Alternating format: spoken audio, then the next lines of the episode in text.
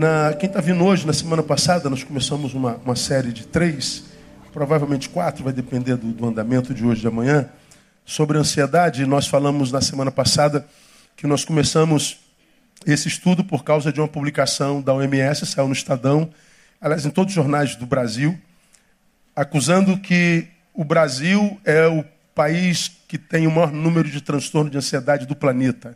De todos os países do planeta, o Brasil é o mais ansioso e é o quinto em depressão. Então, nós somos e estamos entre os países mais tristes do universo. E, como falei na quarta-feira passada, o que me chamou a atenção foi que, quando essa reportagem foi publicada, foi uma semana, duas depois do carnaval, que é exatamente uma das maiores expressões, aspas, de alegria que a terra conhece. É uma das maiores festas públicas e coletivas do mundo. Está entre as maiores expressões de celebração da humanidade em todos os tempos, o carnaval. E assim que acaba o carnaval, vem a notícia de que o Brasil está em primeiro lugar em ansiedade e o quinto em depressão, como quem diz: vocês estão vendo essa festa toda na rua? Mentira. Tudo falácia. Essa alegria produzida pela máscara, pela música, na rua, não traduz o que se carrega dentro. Falácia. Mas também falei na quarta-feira passada que esse país mais ansioso e o mais deprimido é também o maior país cristão do planeta. Está vendo essa fé toda que vocês veem nas expressões públicas? Está vendo essa gente toda que frequenta templos, terreiros, sinagogas? Você está vendo essa, esse discurso todo religioso? Falácia. Essa fé toda não traduz o que eles carregam dentro. A alegria do mundo não produz alegria, a fé que se vive no Brasil não produz alegria, não produz plenitude. Tudo falácia. Nós somos uma farsa. Então, ah, como quem diz, é, não confie em nada que seus olhos veem. Não traduzem provavelmente a verdade. Aí nós fizemos uma definição a partir da ciência do que é ansiedade, vimos a definição da psicologia sobre o que é ansiedade, dei uma definição a sobranceira sobre, feliz, sobre, sobre ansiedade. Para mim, é o desejo de controle e antecipação do futuro, unido ao medo de tal controle e antecipação não acontecer. Ou seja, eu estou no hoje preocupado com amanhã. E o desejo do ansioso é poder controlar esse amanhã que é futuro. Como eu não tenho controle sobre o futuro, porque ele não existe, a não ser na minha cabeça, certamente me frustrarei com esse desejo. Então não tem como ser ansioso e não ser frustrado na vida, não tem jeito. Nós falamos sobre, sobre isso, né? Então nós definimos o que seja ansioso. E o que de fato acontece com o ansioso, o que é? é a perda total da capacidade de se viver o hoje. Ansiedade, quando hoje se torna uma impossibilidade. Ele está no hoje, mas o corpo está no hoje, tudo está no hoje, mas a cabeça está lá. Ele projetou a preocupação, é excesso de amanhã no hoje. Como tudo que nós temos na vida é o hoje, o que, é que se acontece? O que, é que acontece? O ansioso não vive o hoje porque ele está com a cabeça no amanhã. E quando amanhã chega, ele já está com a cabeça no outro amanhã e vivendo uma desgraça. Ele não viveu o ontem, chega ao hoje sem a experiência do ontem, portanto vazio, está impossibilitado de viver o hoje porque ele está transferido para o futuro. E quando ele chega no futuro, ele já não viveu nem o anteontem, nem o ontem, nem está vivendo hoje, que é agora, que foi futuro de ontem. Ele vai somatizando vazios. Soma-se a isso semanas, meses, anos, Chega uma hora que o vazio que você carrega é tão grande, tão grande, que você não consegue mais carregá-lo. A tua vida perde sentido. Vai se transformando, como eu falei, é, na gotinha de sabedoria, nesse produto da geração que registra é, momentos que não foram vividos. A gente não vive momento, a gente quer registrar o momento. E aí nós temos o nosso, no, nossas, nossas redes cheias de fotos que captaram momentos que não foram vividos. O ansioso, ele capta momento não vivido, porque o que ele está vivendo é o amanhã. O amanhã não existe, nós não temos ingerência sobre o amanhã. E porque nós não temos ingerência, nós nos frustramos, não tem como não frustrar-se sendo ansioso. E quando a gente vai entrando os dias, a gente percebe que os dias que saíram não foram vividos. e o que sobra é vazio mesmo. Não tem jeito. Vai bater na mesa do psiquiatra, vai ter que tomar remédio, às vezes vai ter que morrer nele. Então, a, a nós definimos um pouquinho o que era ansiedade lá. Da ansiedade, nós podemos ter, é, da ansiedade normal, essa que faz parte da nossa vida, ansiedade generalizada. Nós podemos ser tomados por fobias, nós podemos ser tomados por transtorno do pânico, que é epidemia mundial, nós podemos ser tomados por toques, transtorno obsessivo compulsivo e outras, e outras enfermidades. Então, quando nós chegamos a esse ponto, nós falamos na semana passada, o ansioso tem que fazer tratamento medicamentado, deve procurar um psiquiatra, deve procurar um psicólogo, deve procurar um profissional da área humana e fazer isso sem culpa. Isso para um crente não é simples, porque ele não é, é ensinado sobre humanidade. O crente ele é adestrado para pensar que ele é supra-humano. Aí a gente vende uma, vive umas incongruências, como eu disse lá na quarta-feira passada. Se o sujeito tem problema no coração, está dando taquicardia, está doendo, ele corre para o cardiologista. Se a, a, vista não enxerga mais, está tudo embaçado, ele corre para o oftalmologista. Se quebra a perna, corre para o ortopedista. Mas se precisa de tratamento para a alma e para a cabeça, não, Jesus é meu psicólogo. Jesus não é cardiologista, não é ortopedista, não é oftalmologista, mas psicólogo, ah, ele é dos crentes. Porque você acha que ir ao psicólogo e ao psiquiatra é porque não estou ficando maluco. De repente está e não sabe. O maluco não sabe que é maluco, sabia disso, irmão? Então tu pode estar maluco e nem sabe. É, então, a gente não vai no psicólogo porque está maluco, a gente vai para não ficar. O tratamento é preventivo. Então, corre para lá, não há problema nenhum é, é, sobre isso. Começamos a falar sobre é, é, ansiedade na perspectiva bíblica. Eu não vim falar sobre a ansiedade técnica. Nós somos uma igreja, não é? Então vamos falar sobre ansiedade na perspectiva bíblica. Falamos, merinal é a palavra, que é ficar indevidamente preocupado. Ansiedade na Bíblia, traduzida a palavra no, no, no grego, é merinal. Ficar indevidamente preocupado. O termo pode ser traduzido literalmente, etimologicamente, como distrair é a ideia de duplicidade, né? Eu tenho o, o, o agora para viver, mas a minha mente se divide vai lá para o amanhã. Então eu estou vivendo uma bifurcação. Para onde você vai, Neil? Se eu não sou ansioso, eu não tenho bifurcação, eu só tenho agora. Eu vou viver e vou viver com intensidade. Mas se a ansiedade me toma, eu me distraio com um caminho inexistente. A preocupação tem seu lugar, o medo tem seu lugar, se nos transformar em fobia, tudo tem. Mas a ansiedade me sequestra totalmente. Ela me leva de tal forma para um tempo que não existe, que me incapacita de viver o único tempo que existe, que é o hoje, que é o agora. Então nós definimos lá ah, o que seja ansiedade. Então, ah, ah, terminamos aí. E citei o que ia começar falando nessa noite. Eu queria ler com os irmãos mais uma vez, só para a gente se situar. Coloca aí, painel, o Filipenses 4, de 6 a 7, 6 e 7. ele está colocando Filipenses 4, eu releio Mateus 26, 25, diz assim: Por isso vos digo, Jesus, não estejais ansiosos quanto à vossa vida, não estejais. Pelo que haver de comer ou pelo que haver de beber, nem quanto ao vosso corpo, pelo que haver de vestir. Não é a vida mais do que alimento e o corpo mais do que o vestuário? Não vos inquieteis, pois, pelo dia de amanhã, porque o dia de amanhã cuidará de si mesmo. Basta a cada dia o quê? o seu mal. Falamos sobre isso lá. Não estejais ansiosos. Comida, bebida, bebida vestido. Com, com a sua provisão biológica diária. A vida é mais do que isso. Então não se prenda a isso não. Pois ele fala lá, se ele cuida das aves do céu, que não trabalham nem enfiam, não vai cuidar de vocês? Pelo amor de Deus, descanse, vai acontecer, vai dar tudo certinho. Então não estejais ansiosos. Filipenses capítulo 4 diz: Não andeis ansiosos por coisa alguma.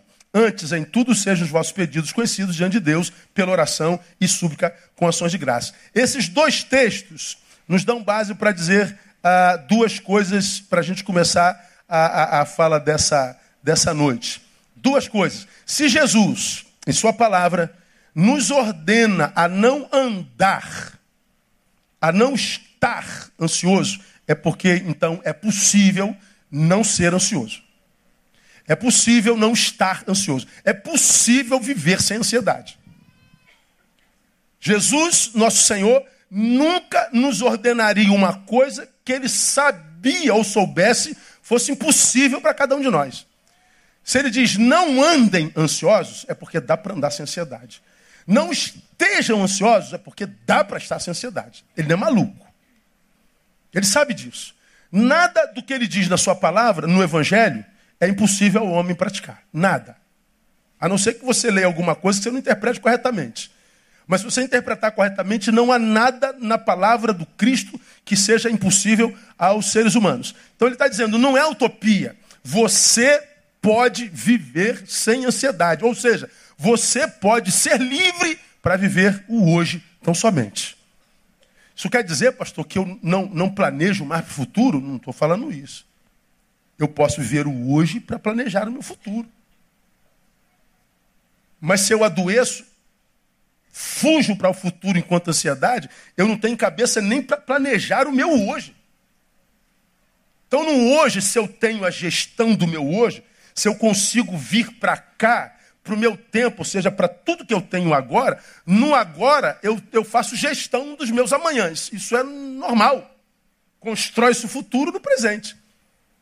Agora, quando a ansiedade se torna patologia, ela me incapacita de usar o hoje, seja para lá o que for. Você está aqui sentado me ouvindo, mas a tua cabeça não está aqui. Você está em algum lugar distante daqui, preocupado com alguma coisa. Porque, como nós falamos na quarta-feira passada, é antecipação do futuro. É uma, é, uma, é, uma, é uma análise equivocada sobre o tema, como diz a, a ciência. Sensação ou sentimento decorrente de excessiva excitação do sistema nervoso central, consequente à interpretação de uma situação de perigo. Ou seja, não é o problema que adoece o ansioso, é a interpretação que ele faz dela. Atendi alguém hoje, muito ansioso. E tem uma criança pequena, ansiosa, ansiosa demais. Ah, ela pediu para o marido dar o leite do bebê, recém-nascido. E, não, da, da, da, do filho mais velho, que tem cinco anos, se eu não me engano. Aí ele preparou o leitinho do filho de cinco anos com o leitinho do filho recém-nascido. São leites diferentes, não são? São. Quando ela viu que ele preparou o leite da mais velha com o leitinho do mais novo, recém-nascido, ela virou bicho. Você é maluco? Você está doido? Você fez com o leite errado e que não sei o quê.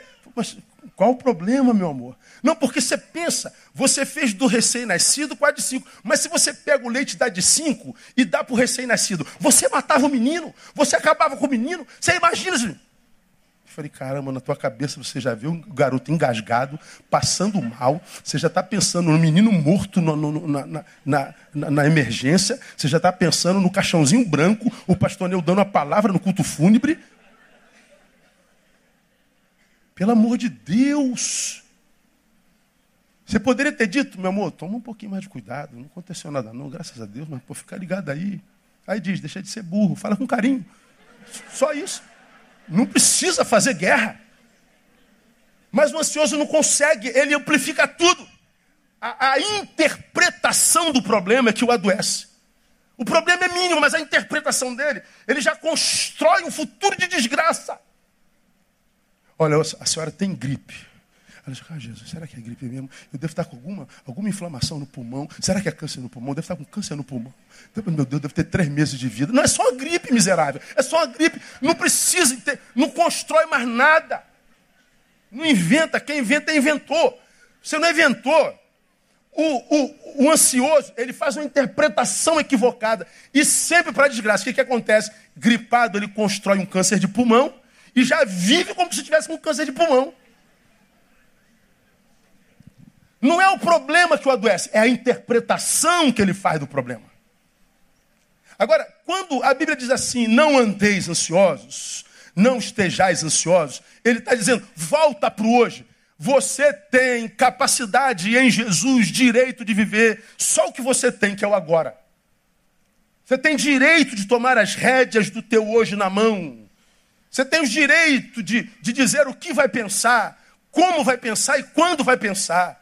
Ele está dizendo, isso não é utopia. Agora, por que, que não é utopia? Porque quando a gente vai lá em 1 Pedro capítulo 5, 6 e 7, você vê o apóstolo Pedro, pelo Espírito Santo, dizendo: Humilhai-vos, pois, debaixo da potente mão de Deus, para que seu tempo vos exalte. Como é que eu me humilho debaixo da potente mão de Deus, para que o humilhado ele possa me exaltar? Ele diz lá, lançando sobre ele toda a vossa o quê? Por que, que lançar sobre ele toda a vossa sociedade? Porque ele tem cuidado de vós. Esses dois versículos são conjuntos. E humilhe-se diante da potente mão de Deus. Se há uma mão debaixo da qual a gente pode se humilhar é de Deus, para a gente não se humilhar, quem sabe, diante dos homens, não é? Ou ser humilhados por eles. Quando a gente se humilha debaixo da potente mão de Deus, é Ele quem nos exalta. Agora, o que é humilhar-se? Humilhar é dizer, Deus, como tudo que eu tenho na vida, dado pelo Senhor, é o agora, eu vou me humilhar diante do Senhor em, em, em santidade. E vou fazer um pacto contigo. Eu não vou ser sequestrado pelos amanhãs. Eu vou viver tudo que tu tem preparado para mim. E tudo que eu tens para mim, tens agora. Então eu me humilho e digo, eu vou viver só agora. Ele está dizendo, isso é uma decisão. Como é que a gente faz isso? Lança sobre ele toda a vossa ansiedade. Aí você fala assim, mas eu sei disso há muito tempo, difícil é lançar, pastor. Esse aqui é o problema, pastor. Qual é o pulo do gato, pastor? Qual é a mágica? A gente não é mágico. A gente não é mágico. Não é, não é mágica. Se o texto, o texto diz lançando sobre ele, então nós nos livramos dessa ansiedade. Como quem diz, eu tenho ansiedade, porque faz parte da natureza humana, mas a ansiedade não me tem. Como nós falamos na quarta-feira passada, é um sentimento humano, como a alegria, como a ira, como, como a tristeza. A ansiedade faz parte da nossa natureza e é benéfica até certo ponto. Agora, quando eu a tenho, mas ela não me tem, então nós estamos vivendo uma vida legal. Agora, se nós não lutamos, quando de posse da certeza que nós fomos sequestrados pela ansiedade, para pegarmos o controle na mão, mudar a mão onde o poder está, bom, aí a gente, como eu falei, não, não tem passado, porque a gente não o viveu quando era presente. Chega no futuro, agora presente não tem história para contar, porque nós já havíamos sido sequestrados para cá, e nós vamos passando pela vida sem que a vida passe por nós. A gente passa pela vida sem que a vida tome conhecimento de nós. Como eu tenho dito, a gente nasce e morre sem ter vivido. Isso é uma desgraça. Então, se ele está dizendo que é possível andar sem é, é, ansiedade, então eu preciso crer que isso é possível para mim. Ela não me controla, eu a controlo. Então não é utopia. Viver o hoje, somente o hoje, é uma possibilidade para qualquer ser humano. Me ajuda? Catuca alguém fala assim, irmão, há cura para você, acredite. Uma segunda verdade que foi com a qual eu terminei o culto da semana passada. Eu posso ver sem ansiedade. Aqui a gente a, a, acaba de adoecer ansioso.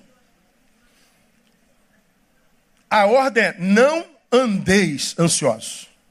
Isso não é uma sugestão, isso é uma ordem. Se não andar ansioso é a ordem, andar ansioso é pecado de desobediência. Ser ansioso ou ansiedade é pecado. Aí você fala, agora eu estou ferrado mesmo, agora eu vou me matar, vou sair daqui, vou, vou me jogar do meio fio lá embaixo. Eu já estou tentando me livrar disso, agora o senhor ainda vem e diz que isso é pecado. Pois é, qual é o problema do pecado? O que, que diz lá a palavra? Que o pecado faz divisão entre vós e o vosso Deus, de modo que não vos ouça. Não que a mão do Senhor esteja encolhida para que não possa salvar, nem o seu ouvido fechado para que não possa ouvir. Mas os vossos pecados fazem dissensão entre vós e vosso Deus, de modo que não vos ouça. Aí a gente imagina que pecado é aquilo que a gente comete só contra o outro. A gente imagina que pecado é só maldade que pecado é só consciente. Não. Você pega o conceito do que é um homem bom, do que é um homem mau, você já aprendeu aqui, não precisa falar sobre isso. A Bíblia diz que o homem bondoso faz bem à sua própria alma, mas o perverso faz mal a si mesmo. Não é o conceito que a gente tem de bondade e maldade. Para a gente, sujeito bom é aquele que faz bondade com o outro. Mal é aquele que faz maldade com o outro. Mas na Bíblia diz não, bondoso é quem faz bem a si mesmo. Maldoso é quem faz mal a si mesmo, diz o Provérbios. Então, quando você pega, por alguma razão, se permite sequestrar pelos amanhãs da vida, que não existe, a ponto de não conseguir mergulhar no agora, que é tudo que você tem, você está se auto-sabotando. Você está fazendo mal a si mesmo. Porque você não consegue viver os momentos bons da vida. São aqueles que amanhã se transformarão em história. Você lembra que eu falei sobre isso aqui há bem pouco tempo no culto da família? Isso é uma, uma, uma, uma tristeza, por exemplo, na vida das crianças de hoje. Eu e você, que tem mais aí de 30, a gente, irmão, tem, tem a perna toda marcada de, de ferida de pereba. Você jogou bola na rua, golzinho, arrancou tampão do dedo. Você andou nos rios pegando areia, pegando ramo, pegando não sei o quê. Tu tem um monte de, marca de pereba no, no, pé. Fala a verdade que não tem. Você tem mais de 40. Tem ou não tem? Dava aquelas feridas que não sarava, tu ia na rezadeira para a mulher rezar para você. Tu era crente na rezadeira. E pior que curava, não sei como é que é terrível, é louco. Pô, tu tem teu joelho, aqueles, aquelas marcas de joelho ferrada, tu tem um monte de ponto no corpo. Sabe por que você tem pereba no corpo, ralado no corpo, ponto no corpo? Porque quando criança, você foi criança. Você viveu a vida.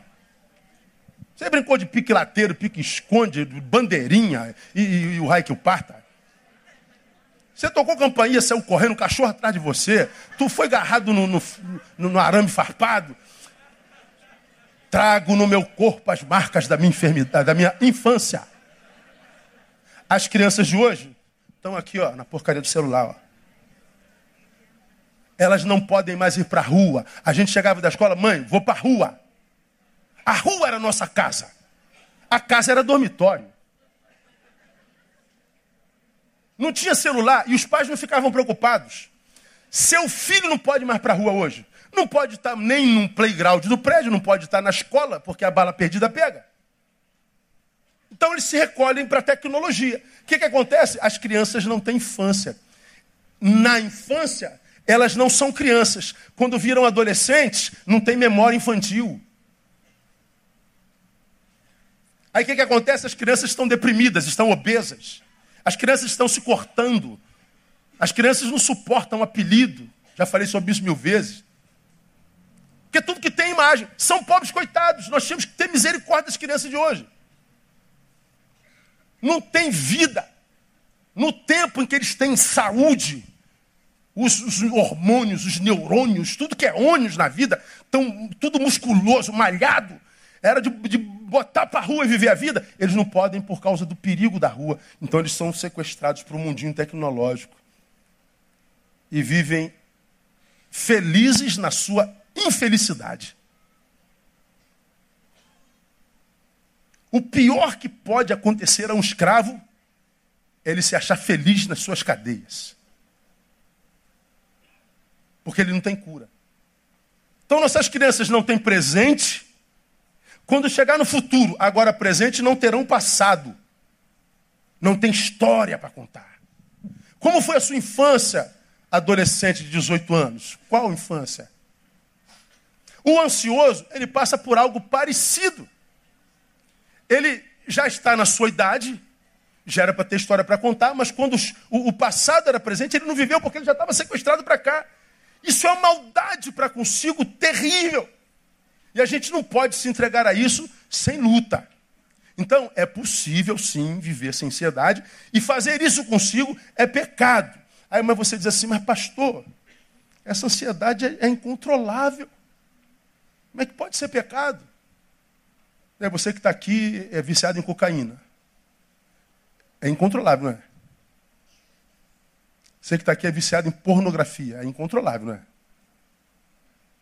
Você que está aqui é viciado em álcool. É incontrolável, não é? Porque é incontrolável deixa de ser pecado? É como a ira. Você está irado, você foi humilhado, você foi. Você pega e me mata.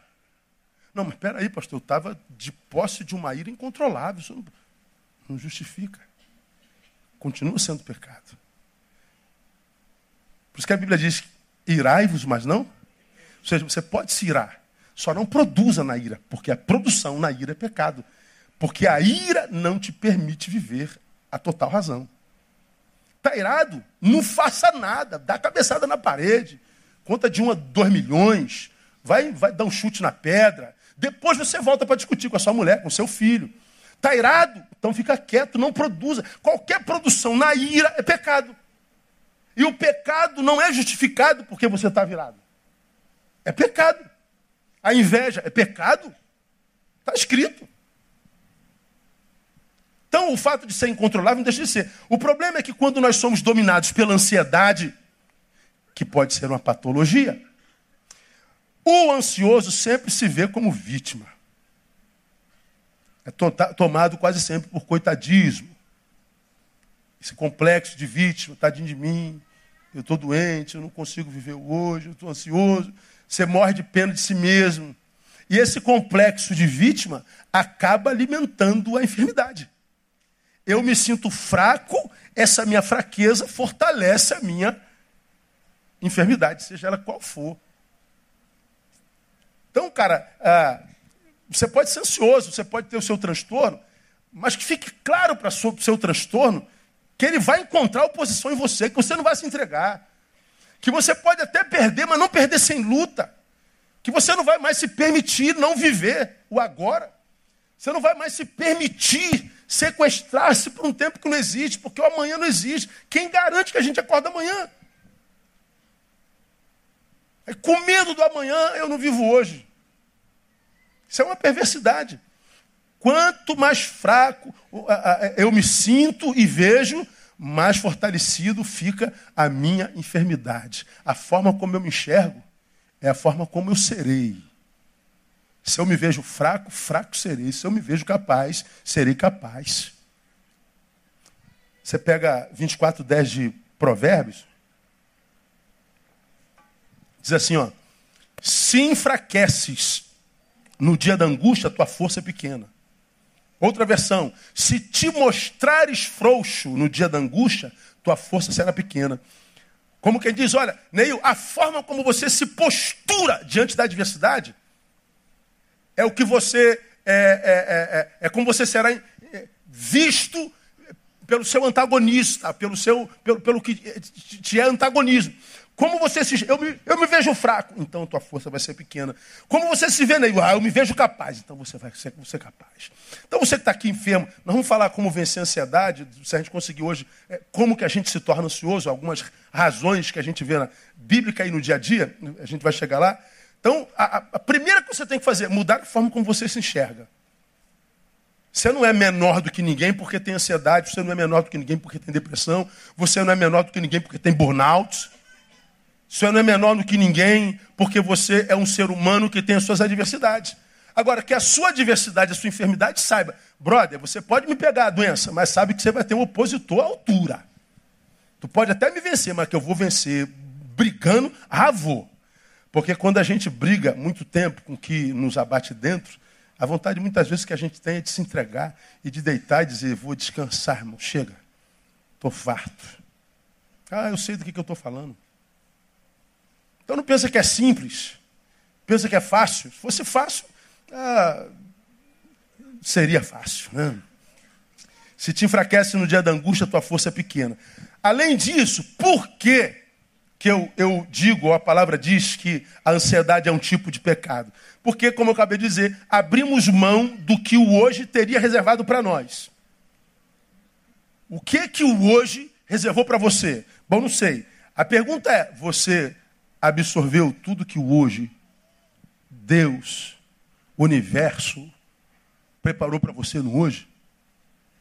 Ou teu hoje foi um hoje improdutivo porque você sentou, se entregou e estava mastigando as preocupações com os amanhãs? Ou os traumas, os ódios, a incapacidade de perdoar dos ontens? Como foi teu hoje? Então, se é, eu estou hoje de posse da possibilidade da vida e não vivo, é pecado. Já me fala sobre isso aqui. É, foi experiência vivida. Está aqui, ó, um corpo que nós estamos enterrando. Estamos no culto fúnebre, e aí uma pessoa está deitada em cima desse corpo, gritando. Já viu aquele pessoal que vão em velório e aparece mais do que o defunto? que faz um escândalo danado, chora, grita, finge desmaio e todo mundo ampara, não fica assim. Tu vai perguntar, você é esposa? Não, sou uma amiga do trabalho. Ah, para de palhaçada, você quer aparecer, pô? Você está sofrendo mais do que a viúva, do que o filho? Para de palhaçada. E que eu já chamei de atenção de gente em enterro. Pessoa, ah! mano, olha só. A senhora está parecendo mais que o defunto. A senhora tem direito de chorar. Respeita a dor do outro. Ou acaba o choro. Então tem gente que nem velório consegue não aparecer. Aí tá aqui, ó, a pessoa chorando diante do morto. Ah, que justiça, é, tal. Quando a gente chora a morte de alguém, o que de fato nós estamos chorando é, ele não pode mais viver. Por que, que você está sofrendo, irmã? Porque ele não pode mais viver. Aí eu perguntaria, por que, que ele não pode mais viver? Porque morreu. E você está vivendo? Não, não estou vivendo. Por que, que não está vivendo se você não morreu ainda? Quando eu abro mão de viver a vida intensamente, eu perco o direito até de chorar a morte dos meus. Porque seria a maior das hipocrisias. Perdi alguém precioso. E por que, você está chorando? Porque ele não pode viver mais. Engraçado, você pode não vive. A morte dele não é opcional. Foi uma fatalidade. Mas a ansiedade pode nos matar para o hoje em vida. E essa morte é opcional. Por isso que é pecado. Tanta gente no hospital, entubado, cheio de, de ferro no, na, na vida, querendo viver a vida, não pode. Nós estamos perfeitos, nós estamos supridos e por alguma razão nós permitimos que uma força nos sequestrasse daqui, sem que nos possibilite tomar posse do que a gente tem para o hoje.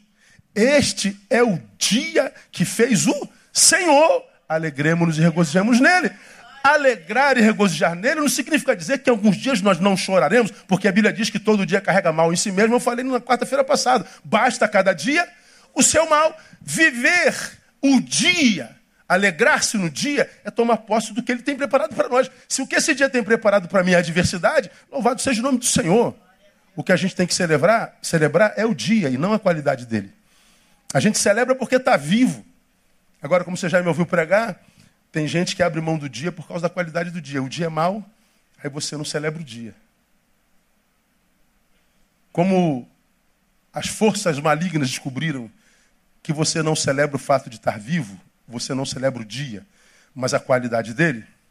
E quando o dia é mau, você não celebra, como ele veio para matar, roubar e destruir, ele vai trabalhar o tempo inteiro para que cada dia seja pior. Você está dando a faca e o queijo na mão dele. Ó, bota uma tristezinha no meu dia que eu abro mão do dia inteiro, diabo. Ah, deixa comigo. Você acorda de manhã. Como eu falei, eu estava indo para academia, deve ter uns meses. O cara, o cara avançou o sinal sete horas da manhã, antes das sete. O cara avança o sinal, o outro sai daqui, eles quase embatem, um pum!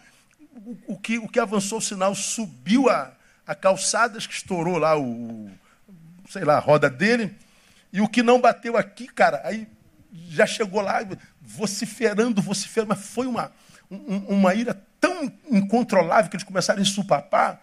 Eu falei, meu Deus, dez para as sete da manhã. E da onde já vem tanta ira, tanta pressa, tanta loucura, cara. Estou tentando acordar ainda. E, e os caras já estão se matando.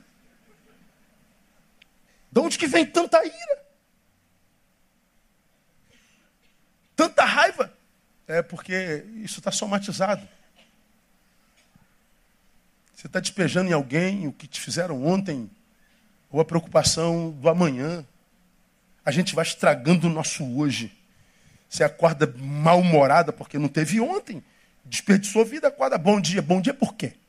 O que tem de bom nesse dia? Opa, desculpa aí, irmão. Foi mal. Tem gente assim ou não tem? Gente azeda.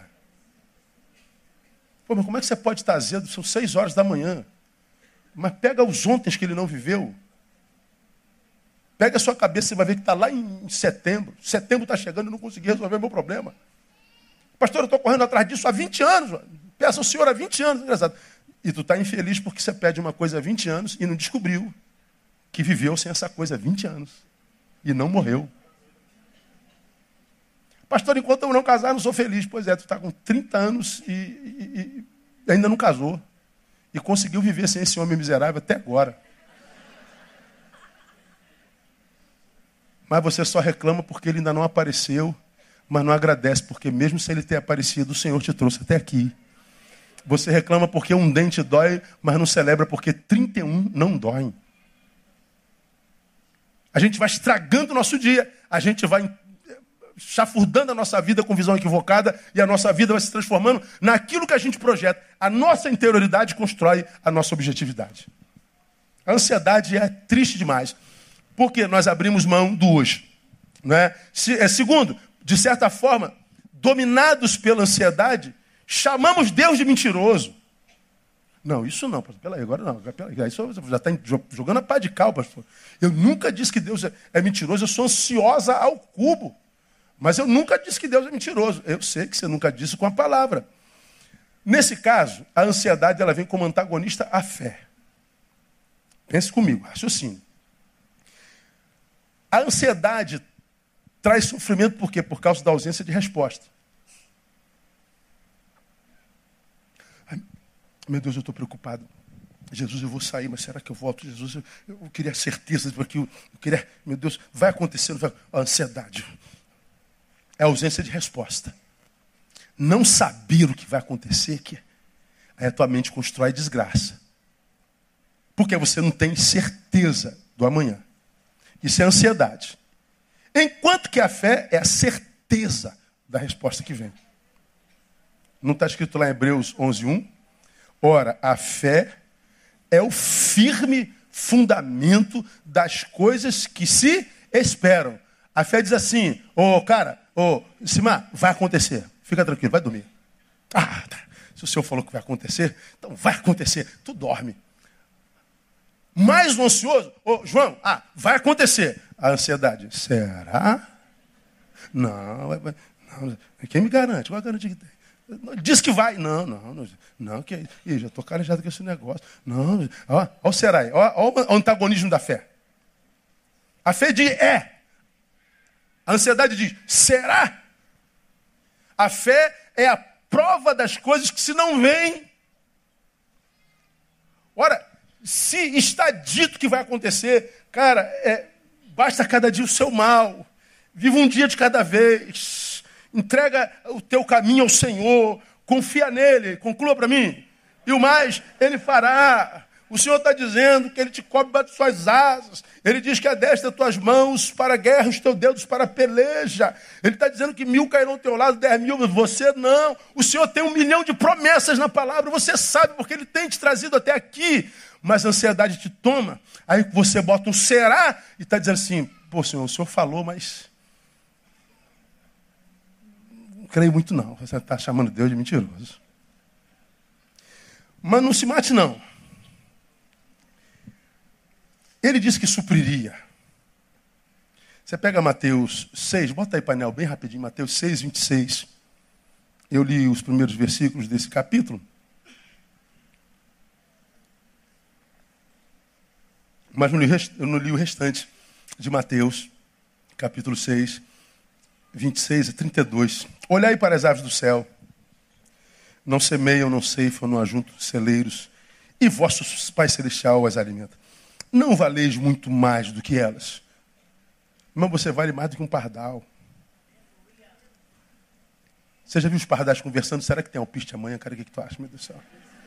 Você já viu algum, algum pardal caído no chão morto de fome? Você vale mais do que um pardal. Você vale mais do que um tizil. Você vale mais do que um canário belga. Você vale mais do que um tucano, irmão. Amém ou amém? Se vosso pai, olhai para as do céu, não semeio nem ceifo, nem ajunto em celeiros, vosso pai não valeis vós muito mais do que elas? Passa. Ora, qual de vós, por mais ansioso que esteja, pode acrescentar um côvado, um centímetro à sua estatura? E pelo que haver de vestir, por, por que andais ansiosos? Olhai para os lírios do campo, como crescem, não trabalham, nem fiam. Contudo, vos digo que nem mesmo Salomão, em toda a sua glória, se vestiu como um deles. Pois se Deus assim veste a erva do campo, que hoje existe e amanhã é lançada no forno, quanto mais a vós, homens de pouca fé. Deus está dizendo assim: não há razão para você se preocupar com os amanhãs, Ele vai te abençoar. Será, pastor? Não, então Deus é mentiroso. Olha Deus mentiroso aí. É chamar Deus de mentiroso. Esse é um problema grave. Agora, ah, essa mentira atribuída a Deus não é de agora, não, ela vem de longe. Ela vem de longe. Se eu não me engano, falei sobre isso há bem pouco tempo atrás. Ah, Deus cria o homem lá no Éden e diz assim: ó, comam de tudo, menos daquela árvore ali. Se comer, morre. Vem o diabo e diz assim: verdade vocês não podem comer dos frutos do jardim? Não posso, não posso comer daquela ali. Por quê? Aí ele falou que se eu comer, eu morro, a gente morre. Aí o diabo diz o quê? Certamente não morrereis. Aí ele manda o caô. Vem cá, Eva, vou te dar um bisu. Sabe por que, que Deus disse você não comer daquela árvore ali? Se você comer, você fica igual a ele, sabendo todas as coisas. É, diabo. É. Deus não quer concorrente. É. Então ela falou: então essa árvore é boa. E comeu da árvore. O que, que, o que, que ela viveu de fato de verdade? É verdade, morrerás. Uma outra verdade, não morrerás. Ela está diante de duas verdades. Decida, Eva, qual é a verdade verdadeira? A verdade verdadeira é da serpente. Deus mentiu. Porque Deus mentiu, ela agiu como agiu, colheu as consequências que colheu. Quando a gente duvida do que Deus diz, ah, nós estamos à própria sorte. E o que é um homem em Deus, cara, é que Deus é um Deus diferente da maioria dos deuses dos evangélicos. Que é um Deus que, do qual a gente tem medo, como que diz, oh, não desobedece a ele, porque senão vem a frase, olha o leito, irmão. Deus vai te pesar a mão, irmão. Olha, depois você atravessa o ônibus te pega, irmão, não quero nem saber não, porque você, cuidado. Oh, meu Deus vou, vou obedecer a Deus por medo, tem pavor desse Deus. Deus não é Deus, Deus é o diabo. Agora, o bom do Deus da Bíblia é, é o seguinte, cara, você é livre, e como eu já falei aqui, verdadeiramente livre. É livre até de mim que sou libertador. Só me serve se quiser, só me ouve se quiser, só me adora se quiser, só vive para minha glória se quiser. E se você não quiser fazer nada para minha glória viver para mim, você é livre para fazer o que quiser com a sua vida. Você se torna o Deus de si mesmo. As consequências de ter um Deus como você é uma. A, a diferença de ter um Deus como eu, as consequências são outras. Agora você vê a sociedade, a mais linda, a mais bonita, a mais informada, com mais capacidade é, e, e acesso à informação, a, a pós-moderna, é a mais desgraçada de todos os tempos. Como eu falei na gotia, a mais linda, a mais deprimida. A que tem maior acesso à informação, a mais idiota. Porque tem informação, mas não sabe usá-la. Estão se matando nas redes. Todo mundo achando que é intelectual, todo mundo entendendo sobre tudo, todo mundo se metendo na vida de todo mundo. Como disse Humberto Eco, a pior desgraça da internet na, na vida foi dar voz ao idiota. Aí nós vemos uma teia de idiotismo, com acesso à informação maravilhosa, mas uma forma, informação que não forma, deforma. Agora, eu e você da pereba do pé, que não tínhamos acesso à informação, a professora passava, é, é, pesquisa para essa semana. Vão descobrir quem foi Galileu Galileu. Aí, caraca, meu, tem pesquisa. Tem que ir lá na biblioteca, no centro da cidade, meu. Aí tu chegava na biblioteca, dentro da centro da cidade, o livro estava alugado. Quem era rico comprava Barça, tinha em casa. Pesquisa. Agora, quem é Galileu? Galileu, pum, está aqui, a pessoa está pronto. Você do, do pé de pereba, a professora escrevia tudo no, quarto, no, no, no, quadro, e tu tinha que escrever tudo aqui, ó. Agora ela escreve tudo no quadro, o cara vai lá e assim, ó. Track. Pronto, já está copiado. Pô, cara, dá uma raiva danada dessa geração, meu irmão. Você não tem noção. Vai escrever para quê? Agora pense comigo, essa geração que tem essa facilidade toda, não perde tempo escrevendo, não perde tempo na, na, na, na biblioteca, não perde tempo chafudado no livro. Tem tempo de sobra, não tem? Ou deveria ter. Não deveria ter melhor qualidade de vida? Porque tem tempo? Mas por que, que não tem melhor qualidade de vida? Porque não tem conteúdo para viver essa vida. Já viu falando aqui, a mesma, a mesma geração da, da pereba no pé. A televisão era gorda, e tu era magro. Hoje a televisão é magra e tu é gordo.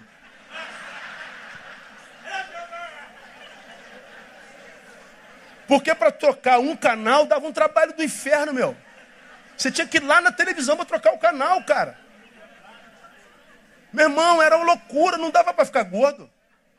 Tu voltava para casa, subia as listrinhas. Pô, não funcionava, tu ia lá na cozinha pegar bombril para botar na, na, na, Como é que você ia ser gordo? Tu não tinha tempo, mas tinha o melhor conteúdo, sabia usar o melhor a informação e aproveitar e mensurar o tempo presente. Hoje nós temos tempo de sobra e não temos tempo para nada. Você não tem tempo para nada. Agora, o que, que de útil está produzindo de fato e de verdade? Pinça você da terra, a terra sofre no quê? Perde o quê? Sabe por que, que a maioria de nós, sendo pinçados, não se perde nada? A não ser quem tem ligação sanguíneo com a gente? Porque a nossa influência no nosso tempo é pequena. Porque nós não estamos aqui, nós estamos sequestrados para amanhã. Ou nós estamos lá em ansiedade, ou nós estamos lá atrás em ódio, rancor e mágoa. Mas nós não estamos fincados no presente. Não tem como isso não ser pecado.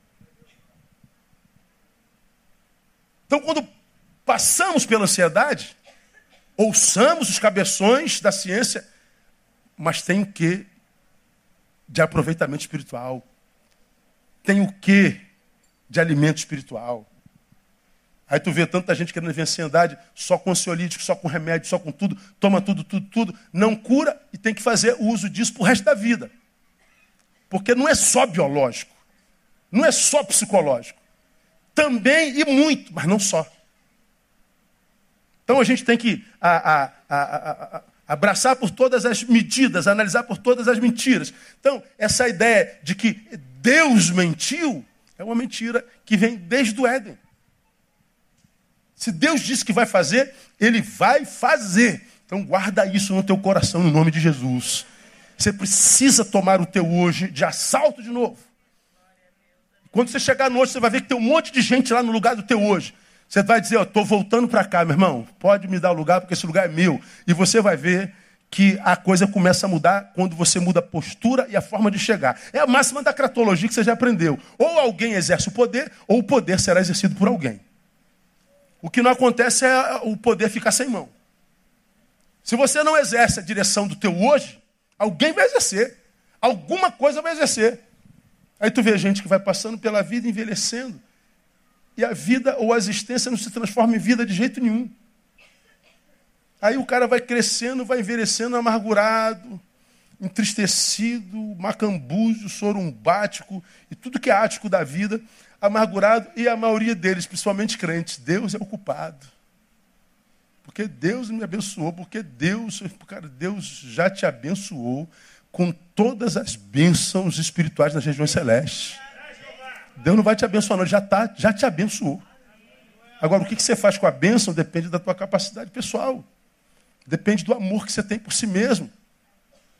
Então, ansiedade é sim de natureza biológica, psíquica, mas ela tem um quê de espiritual, sem a menor dúvida. Então, a, a, eu não vou poder entrar na próxima. O que, que gera ansiedade? Na próxima quarta-feira, a gente vai, vai ver, você vai se identificar nisso. Por que, que, por que, que a ansiedade despertou em você? Você vai ver que nesse tempo pós-moderno, nessa correria toda que a gente vive, não ser ansioso é, é, é um negócio quase impossível. Mas a, quando a gente diz que uma coisa é quase impossível, nós estamos dizendo que ela é totalmente possível. Ah, pastor, isso é quase impossível. Então não é, né? Então ela é possível. É como um, um copo. Por acaso. Esse copo está meio cheio ou meio vazio? Hã? Ele está meio cheio ou meio vazio? Meio cheio? E meio vazio, não? Pois é. é ele está dependendo da forma como a gente enxerga. Ó, tem um copo meio cheio lá na frente do pastor. Ó, tem um copo meio vazio. Qualquer um dos dois está certo. O que já está tomado por negativismo é um copo meio vazio. Não, um copo meio cheio. É o positivista. Valoriza o que tem dentro, não o que não tem dentro. valoriza o que preenche, não o que esvaziou. A forma como você enxerga define que tipo de vida você terá. Não é mágica, não, é postura. Postura. Estamos exatamente onde trabalhamos para estar. Ou estamos onde estamos exatamente porque não trabalhamos o que deveríamos trabalhar para não estar aí. Ninguém está injustiçado pela vida, não. Você está exatamente onde trabalhou para estar. Ou deixou de trabalhar, porque se tivesse trabalhado não estaria aí.